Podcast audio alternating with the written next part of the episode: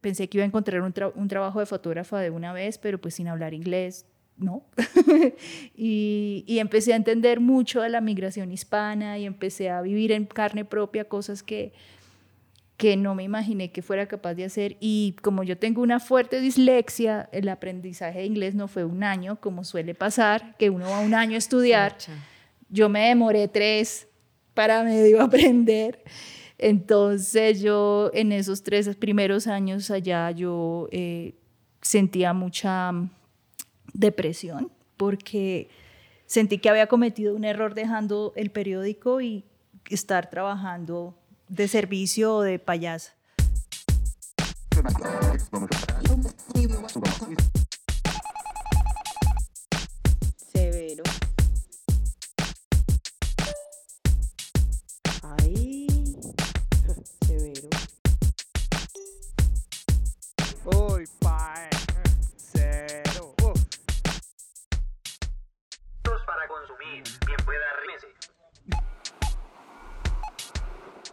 Severo Podcast.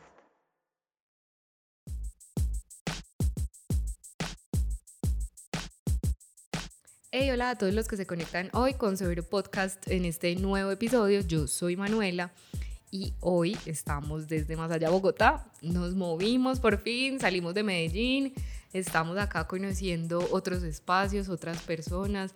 La verdad es que Bogotá es una ciudad enorme y como es tan enorme alberga un montón de gente para trabajar y eso nos tiene pues como nada muy motivados. Eh, Bogotá nos ha tratado muy bien. Tenemos un clima maravilloso. Afortunadamente. Ayer estaba haciendo un frío por la tarde que, ay, Dios mío, pero nada. ¿Cómo estás? Estamos con Joana. ¿Cómo estás, Joana? Eh, bien, gracias. Bueno, Joana, les cuento, es fotógrafa, fotógrafa documental. Más que todo has hecho documental, ¿cierto? Sí. Y ahorita nos estaba hablando, ahorita estábamos conversando antesitos de empezar la entrevista, que la foto, ella dice que la foto la descubrió a ella, más no ella descubrió la foto. ¿Cómo fue eso, yo? Pues a veces eh, cuando uno tiene carreras creativas, a veces uno tiene la intención y a veces la... Y a veces, la, en el caso mío, la fotografía me encontró porque yo no estaba pensando ser fotógrafa, eh, nunca lo pensé. Realmente llegó a mi vida. Eh, yo cursé uno o dos semestres de diseño gráfico en la Tadeo y en los primeros semestres se veía fotografía y enseñaban cómo usar la cámara y a revelar en un laboratorio. La, estamos hablando del año del año 90 y 98, 99. Entonces eh, la fotografía digital estaba apenas empezando. Y bueno, tuviste el placer entonces como de aprender de análoga. Pues sí, aprendí en análoga y trabajé en análoga muchos años.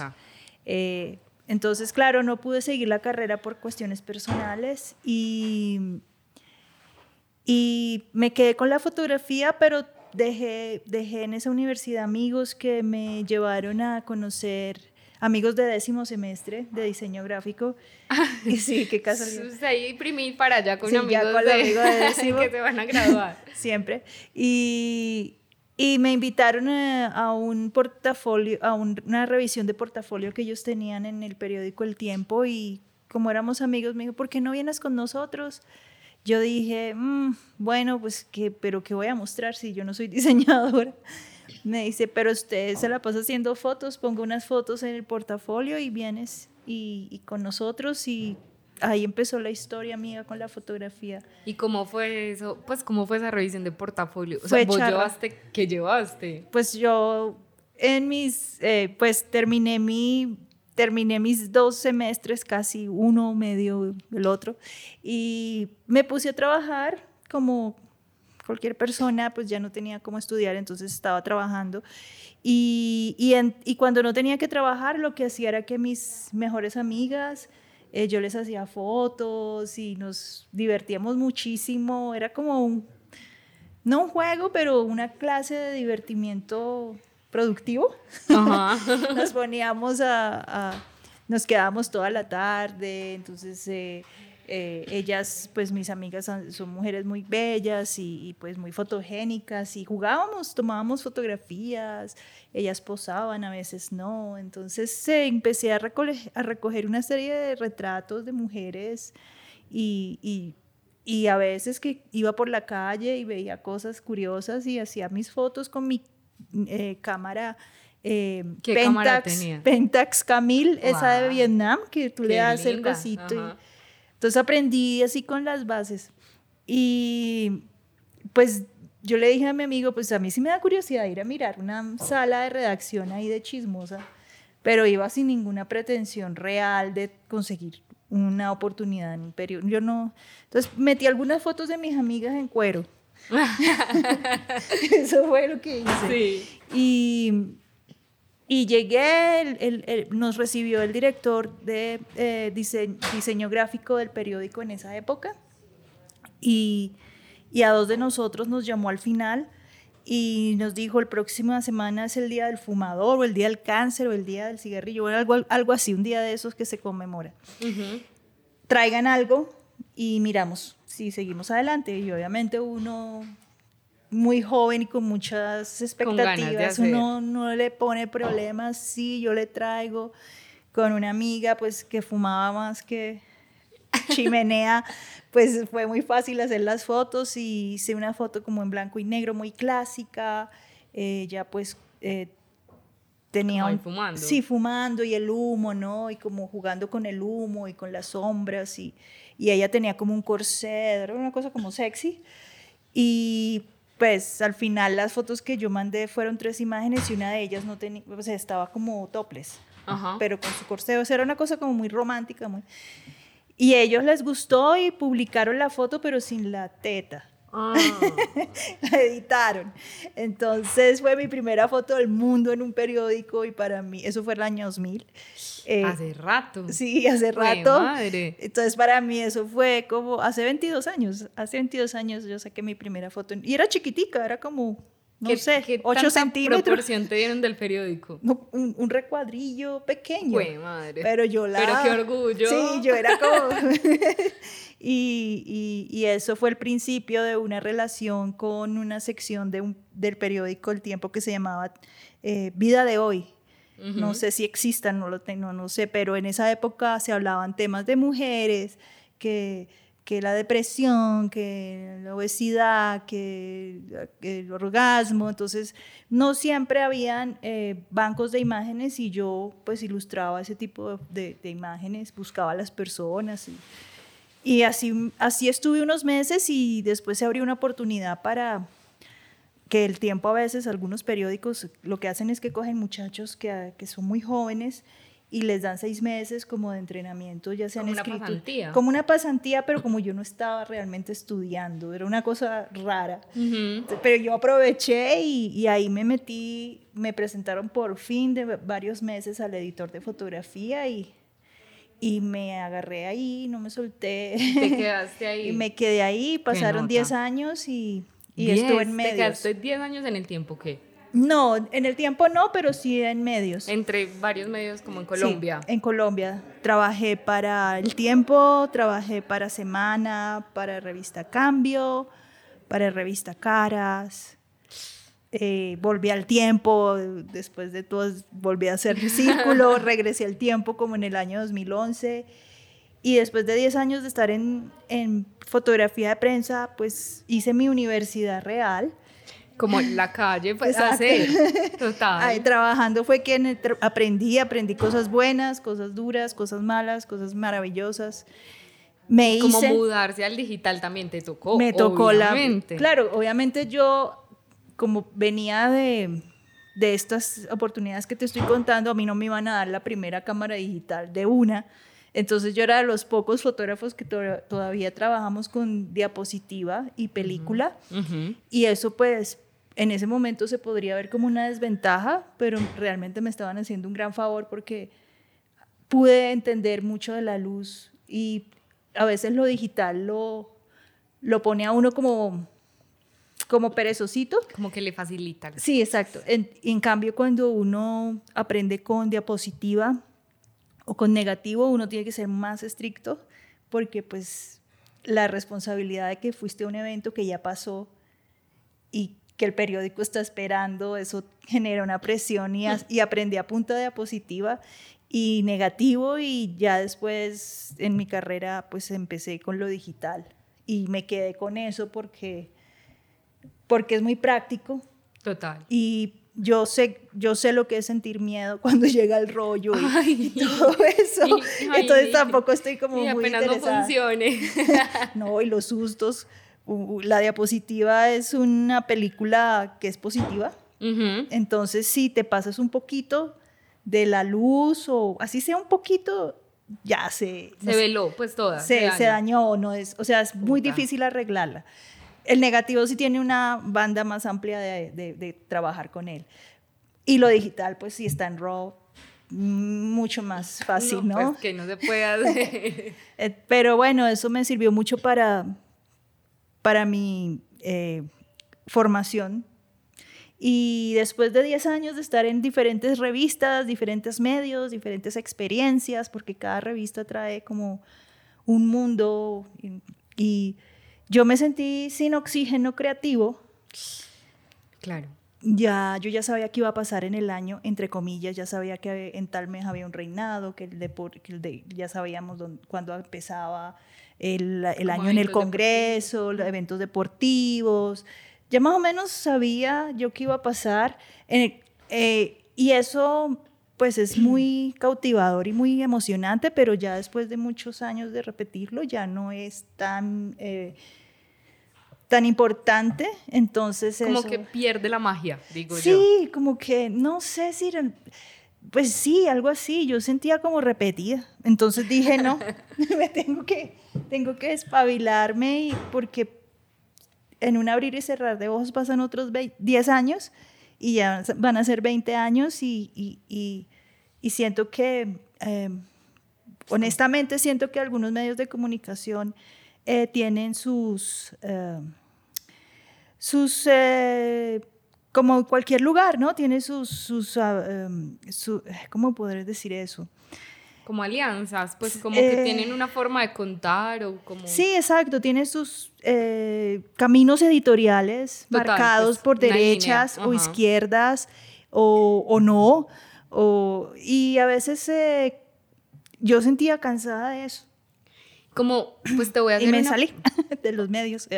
Obvio, pero pues vos sentís que de pronto también hay un sesgo ahí creativo para uno, pues porque Total. uno tiene que adaptarse finalmente a la mirada que quiere dar el medio, ¿no? Entonces, pues yo que trabajé también en medios, sé que eso Ya, pasa ya como periodista, es como, no, o sea, como esto no lo podemos decir, o esto, no lo podemos mostrar, o... O nos encantaría seguir investigando sobre eso, pero no hay espacio, no hay pauta, no hay, no hay. Como el presupuesto no, más bien para otra cosa. Sí, eh, entonces eso, pues al principio uno, uy, feliz de ir a hacer fotos de un hueco, sociales, no importa, yo hago lo que nadie quiere hacer, yo lo hago feliz, feliz, yo siempre así. Pero llega un momento en que no, no estaba tan feliz. Y, y, y yo creo que la razón principal, la motivación principal de dejar los medios fue que la creatividad a veces tenía que, que ceder frente a, a otros intereses y otras corrientes y, y pues era mi decisión si era un momento decisivo si yo se- seguía con eso o realmente paraba y buscaba con la fotografía mi propia voz. Importante. ¿Y cómo lo hiciste? Pues cómo te enfrentaste vos a eso, Pues, porque es que además Fue es duro. un cambio. Sí, fue duro, fue miedoso. No lo ¿Cuántos años tenías cuando hiciste eso? Mm, empecé a los 23, 33, estuve dos años como flotante tratando de hacerla en Colombia y sí, como 33 años tenía cuando, pues, eh, fue una decisión difícil porque estar en un medio de comunicación te da un soporte, no solamente económico, sino como casi que emocional también. Total. Y cuando, Además que tiene un, respaldo. Es que Exacto, el respaldo, cosa. el Ajá. respaldo es súper importante, parece. Cuando uno no lo tiene, no, ahí sí se da cuenta cómo era importante. Total. Pero pues yo dije, bueno, pues a mí la fotografía me, me apasiona y yo no me puedo, eh, mi, mi, mi- hay una parte de mí que quiere experimentar y, abrirse y mirar y, y empecé a conocer la fotografía desde un punto de vista documental que yo no la, no la sabía. O sí lo sabía, pero no lo había como visto bien y empecé como a tener curiosidad en frente a eso y cómo sería contar una historia sin ninguna prisa, eh, respetando los tiempos de las personas a las cuales les estoy haciendo esa investigación gráfica o lo que sea. Entonces salté, estuve dos años freelance y fue muy Acá en duro. Colombia. Sí. Y dije, eh, empecé a tener relaciones con Getty Image, que es una gran monstruo.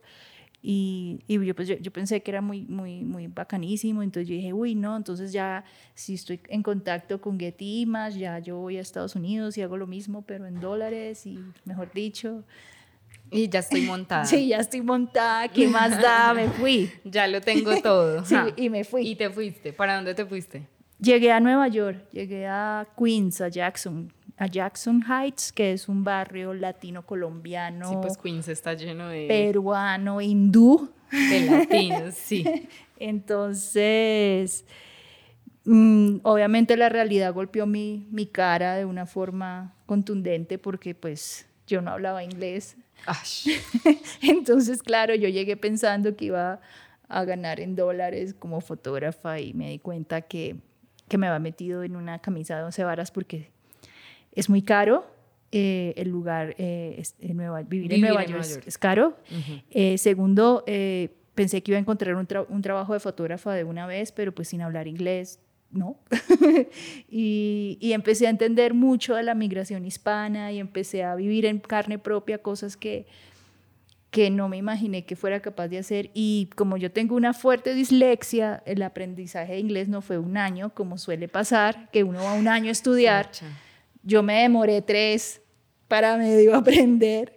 Entonces yo en esos tres primeros años allá yo eh, sentía mucha depresión porque sentí que había cometido un error dejando el periódico y estar trabajando de servicio o de payasa prácticamente. ¿Y qué, o sea, ¿qué te tocó hacer?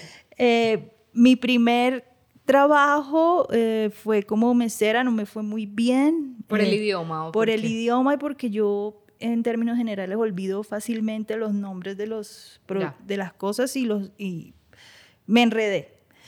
Y no me fue bien por el inglés tampoco, entonces fue, un- fue casi que dos días de trabajo y no me aguantaron y chao. Y no, no aguantaron mi incompetencia. No, qué tristeza. Y, y yo, bueno, pues eh, un- yo vivía eh, con unos amigos colombianos en un, en un edificio y, vivíamos en el último piso, vivíamos cuatro, cuatro, dos chicas y un chico, o tres chicas y un chico, no me acuerdo. Y una de ellas eh, estaba haciendo un performance, Marcela Joya, estaba haciendo un performance que se llamaba El lado latino de Obama. Y era como ella con un maniquí bailando salsa, una canción de Juan Luis Guerra sobre las visas y y- Sí, sí. Visa para un sueño. sí. Y, y yo, a mí me pareció muy loco y ella me dijo, tú que eres fotógrafa, ¿por- ¿tú tienes cámara? Y yo, sí, claro. ¿Tú fuiste fot-?" No, yo soy fotógrafa. Pues ven a Times Square donde voy a hacer mi performance y me haces unas fotos. "Ah, Listo. Y cuando llego a Times Square, eh, por primera vez veo que eso era como, como unas dos o tres calles llenas de pantallas, era como estar en una Ah, publicidad. no habías ido. No, Fue tu primera vez en Times Sí. Square. ¿Y cuánto Sí, fue- fue. viviendo en- fue como a los seis meses de estar viviendo ahí que fui. No fui de una a Times Square, yo estaba... mm, eh, Estabas en- buscando camello. sí, Y yo estaba en otras cosas y- y, viviendo, la verdad claro. no le paré muchas bolas a eso. Total. Ya después con el tiempo fue que turisté un poquito, pero, pero, pero no, o sea, no, no me llamó la atención. Bo- Antes de que sigamos con esta historia de- del performance, te fuiste como ilegal, digámoslo así. Me fui con una visa de un año, pero me Mm. quedé 10. Y entonces, ¿la perdiste? En el proceso, eh, lo, lo que pasa es que a veces cuando uno es in- eh, estudiante internacional, tiene una figura que se llama F1 Ujú. y esa figura te, te deja estar en Estados Unidos y lo puedes renovar dentro de Estados Unidos. Pero no puedes salir. O sea, yo, yo lo que hice fue que estudié tres años inglés de verdad, ¿verdad? Y ya después de los tres años yo me conseguí eh, como en toda, no sé si sea, bueno, lo voy a decir, eh, me conseguí una escuela muy flexible que estaba llena de coreanos y japoneses y chinos. Y ellos eh, tienen una figura que era que uno era estudiante internacional, pero eran muy flexible- flexibles en el horario, entonces uno también podía trabajar. Ya. Entonces conseguí como una escuela de garaje donde me permitía eh, trabajar y estudiar eh, arte. Eh, eso no lo conoce nadie, es una escuela rarísima, pero bueno, hice unos años y el F1 lo...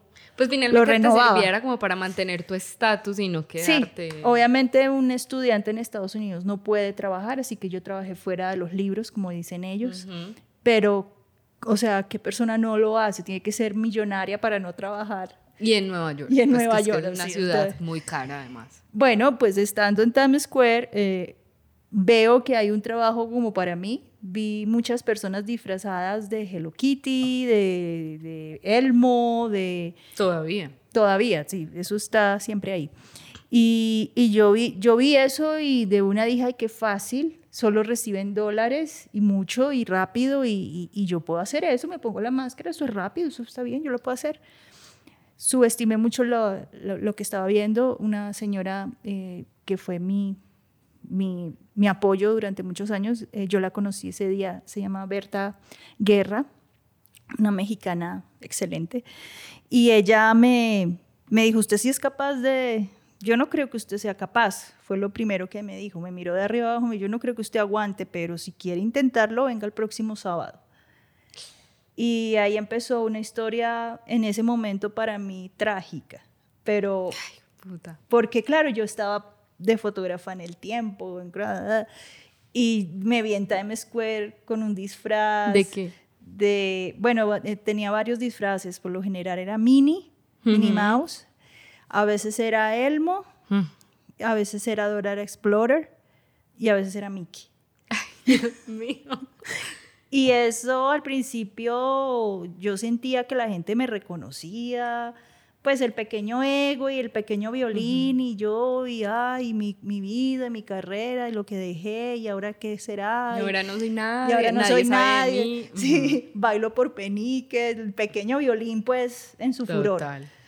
Eh, obviamente cuando uno se distancia y ve las cosas en con otras pres- perspectiva, ahí lo que la vida me estaba haciendo era una enseñanza, mm, estaba haciendo un posgrado en inmigración latina, básicamente.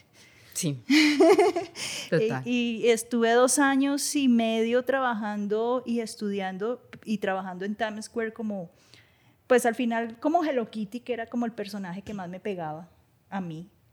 Eh, ¿Por qué? Porque me gustan los niños, las abuelitas, la gente LGBTQ. Y era mi público, ¿no? no Ningún muchacho ni ninguna así, ningún chico, niño venía, sino eran más que todo abuelitas o, o chicos de la comunidad o bebés. Entonces, y, y lo del gato y todo, pues yo sentí que era perfecto para mí. Entonces, me quedé trabajando después de unos meses en Times Square, que era varios personajes, me quedé trabajando como Hello Kitty y, y estuve dos años como Hello Kitty. Y, pero los primeros meses fueron, como te digo, lloraba, Ay, no, la máscara llorando, o sea, Ay, pues. no. pero, pero eso duró pocos meses, ya después dije yo qué ridícula, o sea, esta gente que viene por el desierto y hágale y trabaje y el apoyo y la lucha y el orgullo. Y yo llorando, no, o sea, yo empecé como a decir, bueno, fue como un cambio de chip porque yo pensé que ser fotógrafa dependía mucho de para quién trabajas y eso fue como, yo soy fotógrafa, no importa qué, no importa en qué, en qué situación, mi corazón es de fotógrafa y eso no lo va a cambiar ni, ni mi situación económica, ni mi situación personal, ni mi situación laboral. Y en ese cambio de, de- de chip, que fue como un momento a otro, eh, empecé a llevar mi cámara al trabajo y en los tiempos muertos hacía que foticas, que no sé qué. Y después de dos años encontré una serie de fotografías de una comunidad de la cual era invisible y de la cual nadie hablaba, ¿Qué son ellos? que son la comunidad de... eh, en- eh, ellos dicen performance, pero como artistas callejeros. Ujú. Y, Claro. y artistas callejeros con disfraz de peluches y, y superheroes y todo esto. Entonces yo empecé a, como te decía, a, a pensar mucho en la migración hispana y, a, y con la cámara empecé a narrar esos días y resultó ser un documento que habla de la migración desde un punto de vista muy original Total. peculiar, pero que muestra una realidad eh, de todos los inmigrantes, no solo los latinos, sino de todos los inmigrantes que, que llegan a, a- a diferentes países y usan la creatividad o, eh, pues no es lo mismo, estas personas se, se, se, se decían a sí mismas artistas y eso para mí fue una lección de humildad, pero mm, y ahí Absoluta. empezó la, la segunda fase de mi, de mi carrera, que es cuando yo realmente empiezo a contar las historias que a mí me importan. No las que otros quieren que tú cuentes. Exacto, no las que me, me dice, no las que diga la sociedad o la mesa directiva o la, lo que sea, o el día a día las noticias. Muchas veces eh, yo no, no tengo nada en contra de las noticias, ni, ni mucho menos, solo que a veces, mm, a veces hay cosas importantes que no se cuentan por contar otras cosas y, y a veces se hacen a gente que no merece famosa y cosas así, ¿no? Sobre todo la parte, eh, sobre todo la parte de, de la política y esas cosas, ¿no? Eh, Bueno, eso pasaba eh, cuando yo estaba trabajando. No, la- todavía, tranquila. Eso no, no quiero comprometer a nadie. Pero sí, gracias a esa experiencia pude... Es muy loco porque yo siento que es como, bueno, pues tenés que tener un crecimiento creativo. Además, pues yo he tenido la oportunidad, como, pues la bendición, diría yo, de ir a Nueva York dos veces y pues soy enamorada. Y entiendo Eh, que es es una chévere. ciudad difícil, porque es difícil, porque es cara, es muy cara. Pero yo siento que es una ciudad que a uno le permite explorar creativamente muchas cosas. ¿cierto? Sí, es un encontrón. O sea, eh, yo no digo que, que no fue... O sea, fue difícil para mí, No, sobre todo claro. los, los seis Ah, primeros años fueron muy es difíciles. que la migración hispana es difícil. Es difícil, que eso, es, uf. es- eso, o sea, nos estamos desviando un poquito del tema porque no es hablar de creatividad, pero es que migrar siendo latino es al que- sueño americano es No, y hay mucha creatividad en las personas que deciden también eh, cambiar su mundo y es una decisión de valientes. Muy. Y, y- y a veces la gente tiene como prejuicios porque dice, ay, pues se vaya de segunda mano, de segunda categoría, limpiar pisos, eh, a, a- a negar su identidad. No, al contrario, yo, yo siento que si yo no hubiera estado en servicio, si yo no hubiera estado en Times Square, si yo no mi, mi mundo sería más pequeño. Yo lo que veo es que eso hizo que mi mundo fuera más grande. No me quitó uno para poner el otro, sino que lo hizo más grande. te lo expandió. O sea, Exacto. y viene una cosa que era como de lo que más quería hablar, pues como lo que más me emocionaba como de verme contigo y es encontrar esa mirada particular. O sea, eso que tú estás diciendo, como entonces tenía un registro, un archivo de la migración hispana desde un lugar muy particular, muy diferente, ¿cierto? Porque es que además no es lo mismo uno mismo estarlo viviendo y uno mismo saber dinámicas o códigos o cosas así que yo ser una periodista y no sé, pues uno puede lograrlo yendo a visitarlo. Claro, pero- no, y es que eso no pero es tiene nada malo. Cambia la mirada. Es diferente, o sea, un- a veces uno cuando es periodista gráfico, fotógrafo o fotoperiodista, como se dice, eh, los medios le dan unas, unas guías y uno siempre está con esas guías y, y es como una pequeña camisa de fuerza, pero cuando uno se ve haciendo documental y creando cosas con la fotografía eh, que no tienen... eh, ciertas eh, rutas, pues uno puede tener la libertad de manejarse y de moverse y, y fue un cambio de mentalidad gradual pero importante porque yo jamás me hubiera visto a mí misma eh, diciendo, eh, creando un proyecto donde, que se llame Yo Soy Hello Kitty o cosas así, porque estoy yo ahí como yo. Y, y eso es raro para mí, o sea, pero, pero eh, cuando uno entra en un mundo creativo, uno tiene que aceptar que es su eh, voz también y su creatividad. Total. Entonces eso para mí fue un aprendizaje Bien importante. En el, sí, bien importante porque yo pues venía como que no, que el periodista no, no toma lados, el periodista siempre está eh, mirando al frente, no sé qué, y a veces, eh, eh, a veces uno sí toma lados, a veces uno sí toma No, yo, decisiones. es que yo o sea, pues estoy en desacuerdo total con, con la objetividad. el Siento purismo que es complicado, Ujú, la objetividad es relativa. Totalmente. Y yo, eh, después de esa experiencia, yo ya sé, yo, yo a veces digo, bueno, yo no sé si soy periodista, pero, mm, o sea, ah, siempre tengo el rigor de, de ver los dos lados, de profundizar. Cualquier tema que hago lleva años de trabajo y en esos años uno puede ver diferentes miradas, pero definitivamente uno siempre tiende a irse a un lado.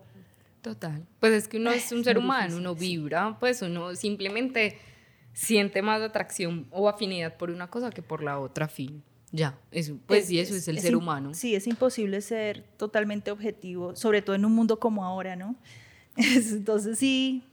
Y en el tema de la migración hispana que tiene tantos fantasmas y tantas No. cosas y tantos prejuicios y tantas cosas, tanta ignorancia alrededor de Tantos eso. dolores, tantas historias. Tanta vida, familias y cosas, entonces uno no puede ser como, ay, no, yo soy indiferente y no, no, no, yo no soy indiferente, yo soy activista y venga pues, y nosotros y nuestras voces y, Totalmente. y, es, y ahí voy. Qué nota. Yo, y cómo trascendiste de estar haciendo todas esas cosas a volver a tomar como el rumbo de, bueno, soy fotógrafa, voy a hacer proyectos con mis fotos, voy a volver a ponerme el peto de fotógrafa y entonces voy a ir y voy a vender mis fotos o voy a publicarlas, ¿dónde las publicabas? ¿Qué hiciste? Bueno, eh, yo empecé narrando lo de, lo de Times Square porque eso fue eh, vital, eso fue la llave de entrada al mundo de la fotografía nuevamente. ¿Por qué? Porque después de dos años de estar viviendo y trabajando con mis compañeros, yo tenía un, archivo que nadie tenía. Y, y yo pues buscando dónde publicar, eh, yo hice mi, mi, pro- mi proyecto, hice todo lo que debía hacer, una edición, una presentación, libreteaba, me libreteaba las posibles respuestas porque como no hablaba bien, entonces si me decían esto yo me libreteaba y si dicen esto yo respondo esto y, y practicaba y tal. Y me iba a ver a los, a los directores de revistas o de publicaciones, nadie le importó el tema, nadie le dio mucha, ay, sí, sigue adelante, por ahora no, bueno, lo que siempre pasa cuando uno es creativo y, y- y muestra su proyecto. Pero eh, logré conseguir el correo de uno de los editores del New York Times, que, que, que es eh, de fotografía en ese momento, y, y le mandé un correo como cualquier otra persona, puse Times Square, los artistas, performers, eh, el título Hello, I am, eh, I am Hello Kitty, y, y me respondieron. Me respondieron, yo mandé el correo un lunes y el miércoles ya estaba ci- citada y el domingo ya estaba publicado en página de domingo. Eso fue como de ¿Te una, los compraron? de una. Dijeron, Dios dijeron, esta historia la hemos tratado de hacer por décadas y nadie ha podido. Yo no entendía por qué y ya después entendí. Lo que pasa es que cuando uno es una persona sin documentos, cuando uno está indocumentado, cuando uno está trabajando en las calles y se le acerca a alguien que no te habla bien, que te habla en inglés, o que, ven, déjame hacerte unas fotos, estamos interesados, una persona no está para eso. No, además da susto. Da Pues susto, es que claro. Le da susto a uno que le dañe todo. Claro, vivir sin documentos es vivir con miedo. Y, y- y uno no está para esas fiestas ni para esas bobadas. Y, y- y yo entiendo ya por qué los periodistas que trataban de acercarse a los, a los muñecos, como les dicen, eh, les decían no, o les decían, bueno, listo, hágame una entrevista, pero págueme 200 dólares o cosas así. Total. Pero yo como había entrado no por la, la- la fiebre de hacerles fotos o nada, sino por las circunstancias mías, pues Habías creado afinidad. había creado, pues ya eran mis compañeros y, y es más, Berta, Berta fue mi mamá allá en Estados Unidos y, y, mis, y mis amigos, o sea, y, y entonces, claro, al publicar eso, eso fue eh, muy duro porque muchos de ellos quedaron expuestos, muchas personas pensaban que nosotros trabajábamos para Disney. No tenían ni idea Oh. que eran la, quién estaba detrás de la máscara. Cuando se dieron cuenta que eran latinos y que eran inmigrantes detrás de la máscara, se vino una pequeña tormenta de medios locales de Nueva York a entrevistarlos, que si pagan impuestos, que si no pagan impuestos, que tienen derechos, que no tienen derechos. Y yo me asusté de una forma increíble, yo no sabía que eso iba a generar tanta, que yo estaba tocando botones Tan sensible. tan sensibles porque a mí me preguntaron, yo dije cuando me hicieron una pequeña entrevista para acompañar las fotos, yo dije, no, es que, es que Mickey Mouse habla en español. Y es que la Estatua de la Libertad es un inmigrante sin papeles. Cuando yo dije, dije eso, pues moví unas cosas internas que no me imaginé. Como patrióticas además en Sí, Unidos. Pues entonces, es que eh, son pero es que es verdad. El símbolo de la Estatua de la Libertad en. Times Square es indocumentada y Mickey Mouse habla español, porque esa es una es. comunidad de migrantes y africanos. Lo son. Así es. Sí. Lo mismo en España, los, los muñecos que se disfrazan en España, no, no creo que haya, bueno, habrá uno que otro español excéntrico, Sí, sí, pero sí, no es claro. lo mismo la gente que vemos acá en la, plaza, en la séptima, es mucha gente que viene de otros países, o sea,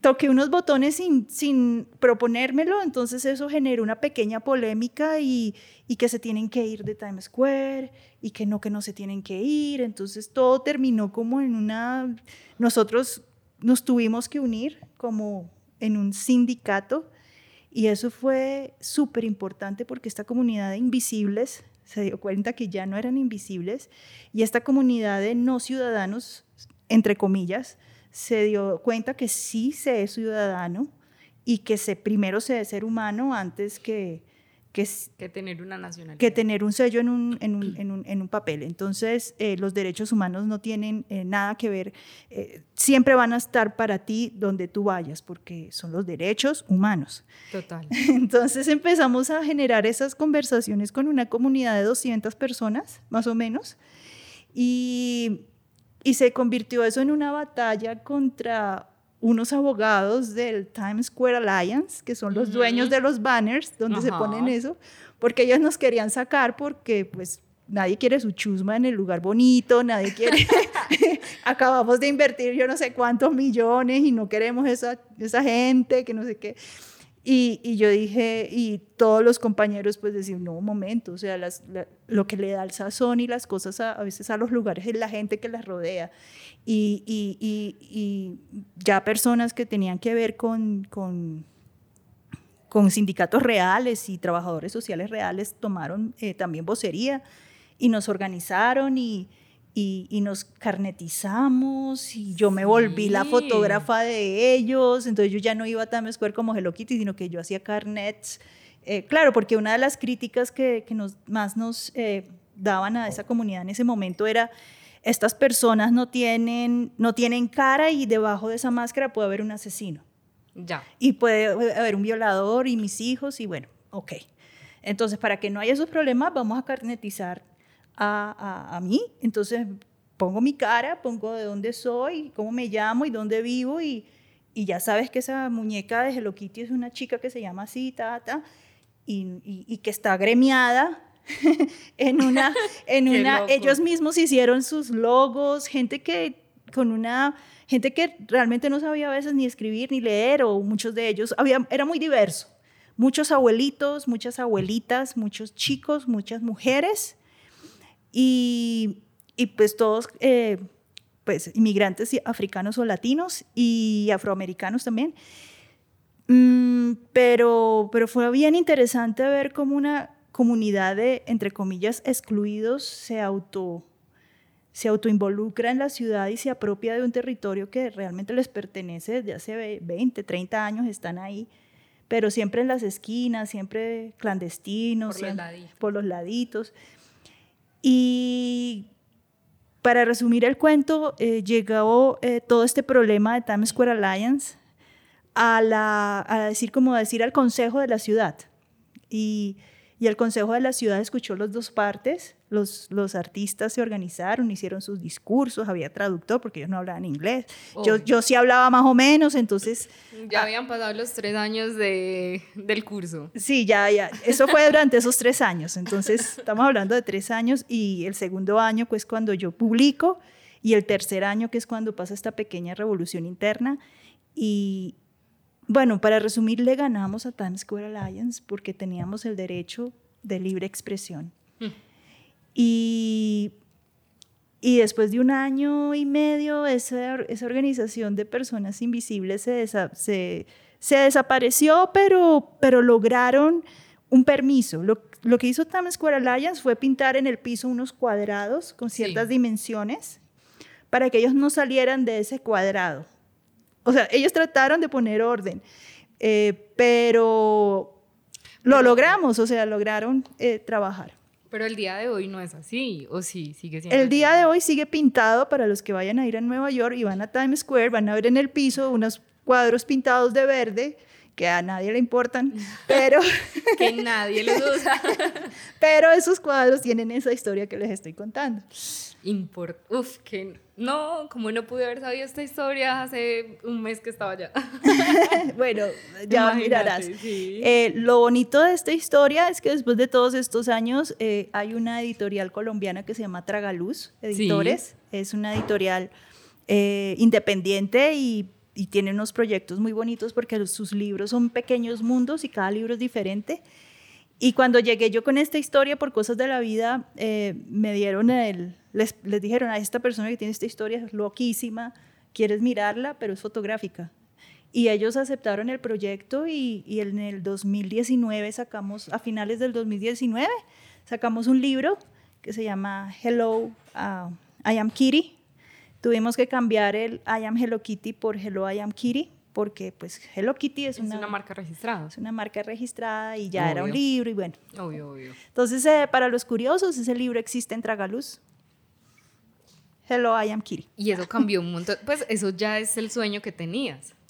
Yo nunca había, pues es mi primer libro real, o sea. Pues sí, pero ya estás viviendo de fotos en Nueva York. Sí, eso haciendo fue- lo que te gusta. Ya es como. Ya después de eso, Llegar. sí, sí, ya después de, de, de esa, de esa, yo esa publicación de, del Times Square, del Times Square, del New York Times, pensé que la iba a disfrutar más, pero no fue tan divertido como pudiera pensar por lo que te que contaba. te dio miedo. Me dio mucho miedo. Es- Claro. claro, yo recibía correos de odio, correos de amor, gente que decía, ay, qué ejemplo, qué chimba, siga adelante, gente que me decía, porquería mexicana, vete a tu país, vete a tus países mexicanos. O sea, yo decía, ¿qué está Ay, pasando? ¿Yo qué dije? Los muñecos dentro de una caminada de 200 personas, no todos estaban felices. No, no, obvio no. Mm, No, eso fue una cosa muy estresante. Yo decía, si voy a Times Square me linchan, si no voy también, o sea, pero uf, salí de eso y se conformó este sindicato y cuando eso se conformó yo pude dar la cara y decir, pasó esto, eh, yo hice esto, yo no sabía que lo que iba a hacer les iba a traer estas consecuencias, pero pienso que es lo mejor que nos puede pasar porque nos hacemos visibles y, y muchos de ellos se entendieron y, y tú al final feliz que te cuento, entre comillas feliz, porque mm, la vida de, de- de trabajar en, en- en la calle no es tan fácil y ser indocumentado no es fácil. Y entonces, digo, entre comillas, nos dejaron trabajar, seguir trabajando a ellos, que ellos de, de verdad son artistas eh, de la calle. Yo pues pasé ahí casi que por accidente, pero, pero esa fue la, la ventana que se me abrió y ya después de eso pude seguir trabajando el tema de migración latina pude publicar algún- un- algunos otros proyectos y trabajar para otros. Ya empezar otra vez como fotógrafa. Ujú, Otra vez, ahí sí darle. Pero, pero ya habías descubierto tu mirada. Sí, no, ya, ya había voz tomado la decisión. Sí, exacto. Ya, estaba, ya eras vos contando lo que realmente te apasionaba contar. Exacto. Eso pues me parece, o sea, siento que, por ejemplo, ahora que estábamos como hablando de eso, como que es un crecimiento en todos los niveles, o sea, es un crecimiento personal, es un crecimiento profesional, es un crecimiento en un gremio, o sea, es Creo que es una experiencia bien interesante. Sí, esa. sí, fue.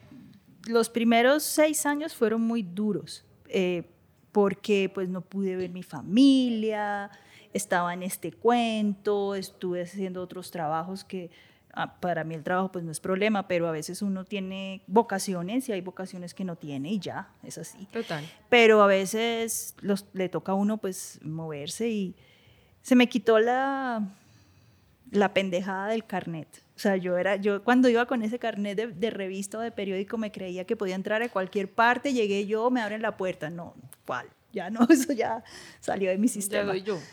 sí, Ya, donde entre con mi cara.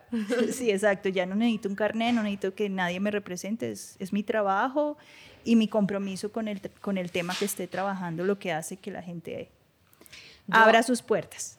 Hay una cosa que a mí me parece como seductora de la fotografía como documental y es desarrollar un ojo, agudizar la mirada, siento yo, porque es que una cosa es cuando vos estás como haciendo una fotografía de estudio que puedes preparar un montón de factores. o sea, Claro.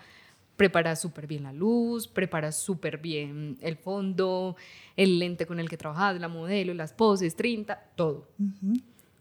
Pero cuando vos estás documentando la realidad, son factores que No muchos de ellos no tenés bajo tu control, o sea, estás creando con lo que tenés.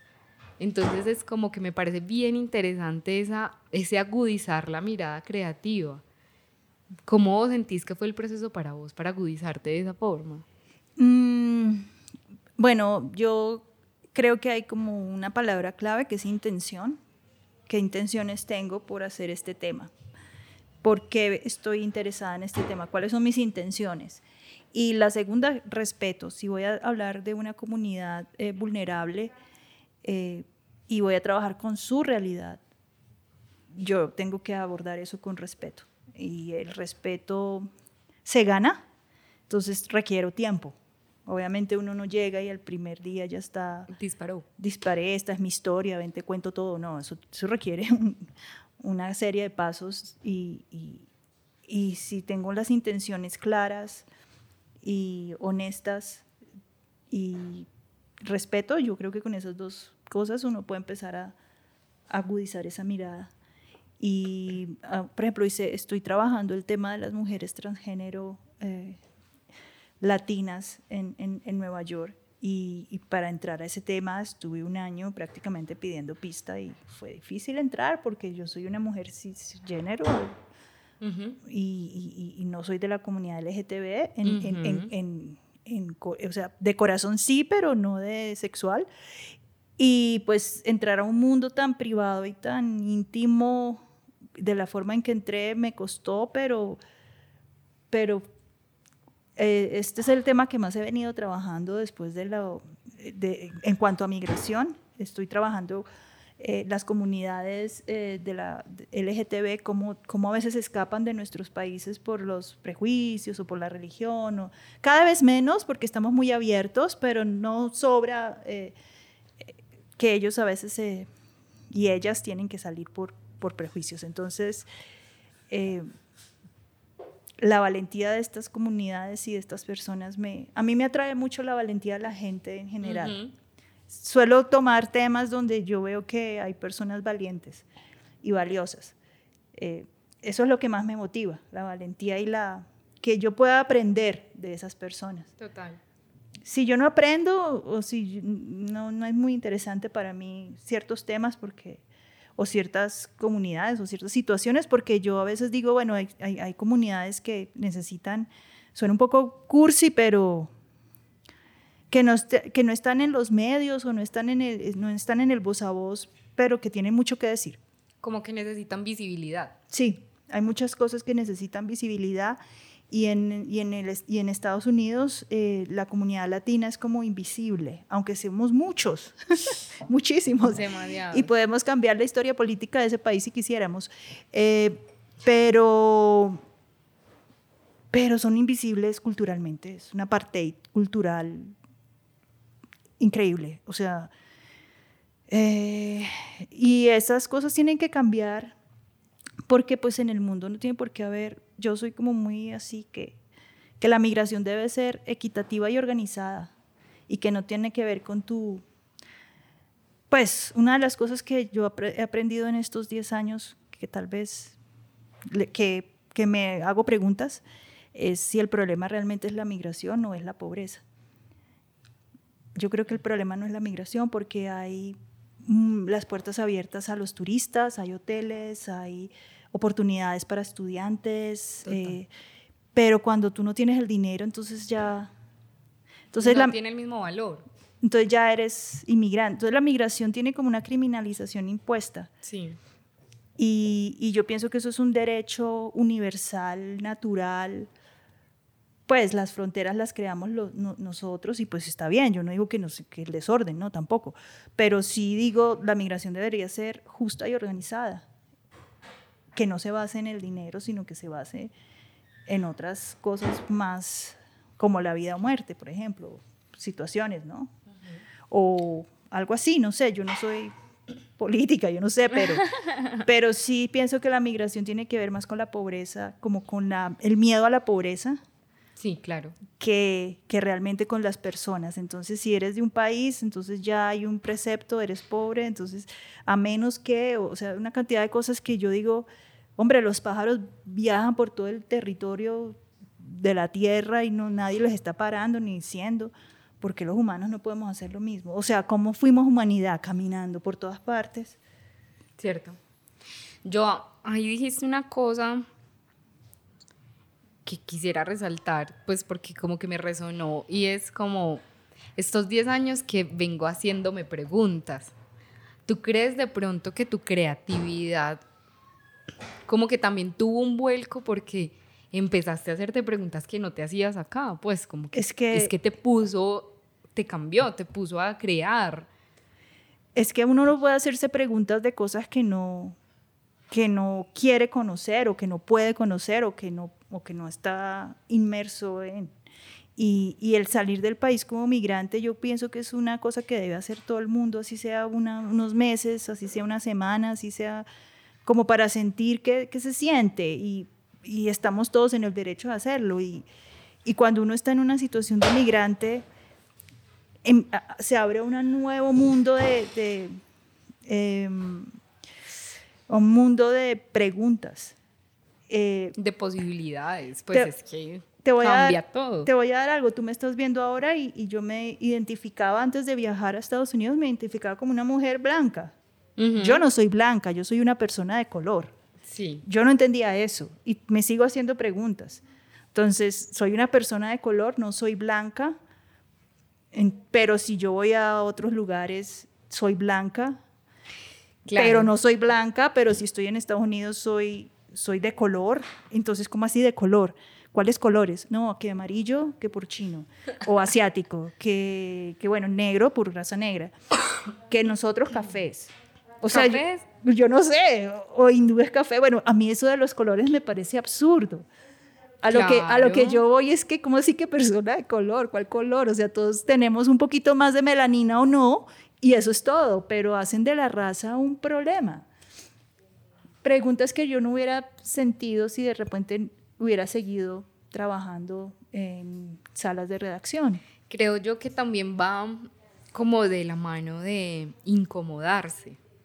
¿Cierto? Es como hay que hacer que las cosas pasen. Ahorita en el episodio que estábamos haciendo llegábamos también a esa misma conclusión, como si uno Sí. quiere que algo se transforme, tiene que hacer, ¿cierto? Las cosas no van a cambiar si uno sigue haciendo lo mismo. O por lo menos tratar, o sea, la digo, vuelta yo es que traté y también no usted, pude, bueno. mija, pues se fue muy lejos a guerrearla muy duro para que pasaran cosas. Qué ganas de que pasaran tantas cosas y pasaron, ¿cierto? Sí, Maravillosamente. sí. Pero, pero sí, pues finalmente es buscar resultados haciendo otras cosas.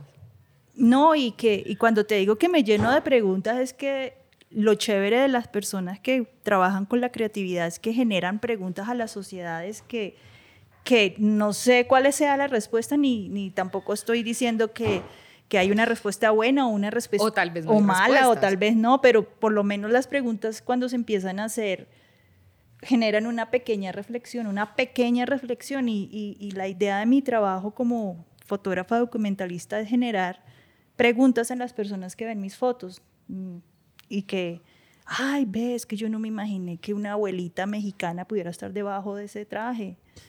Ah, yo no sabía que, yo no sabía que, que las personas de color tienen una, una historia en países desarrollados tan diferente. O sea, empieza uno a hacerse unas preguntas como... Bien diferentes. Sí, en el caso mío, ¿no? Que trabajo con lo que es migración, identidad y, y su- y justicia social. ¿no? Pues Ujú. habrán otro tipo de preguntas también. Y es que eso es lo bonito como de todo. Finalmente hay temas para todos. Hay Exacto. espacio para todos. Hay- el- Entonces uno se puede preguntar miles de cosas. Lo importante es encontrar ese camino en el que uno se quiere preguntar. Sí, exacto. Finalmente. Sí. Yo, bueno, ya estamos terminando como la entrevista y no sé si va a ser difícil esta pregunta porque es que usted lleva tiempo yendo y viniendo, pero la voy a hacer igual, Todo. ¿cierto? Hágala tranquila. A nosotros nos gusta cerrar como con un top 5, Ok.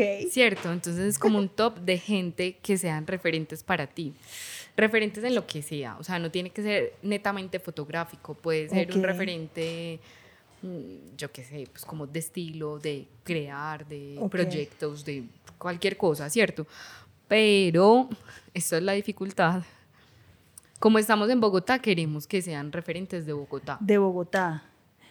Bueno, eh, personas o pueden ser lugares. Ve, nunca habíamos hecho lugares, me encanta también lugares, de una. Bueno. Personas y lugares, funciona. Eh, bueno, eh, hay un lugar para mí muy especial que son las salas de redacciones, sobre todo la del tiempo. fueron lugares especiales para mí. Las rotativas, ver eso, cómo se hacían las imágenes, es- eso fue para mí un lugar y, un, sitio especial.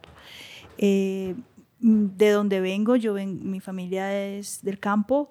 eh, para mí, eh, Madelena y San Mateo en Suacha y Ciudad Bolívar son lugares súper especiales.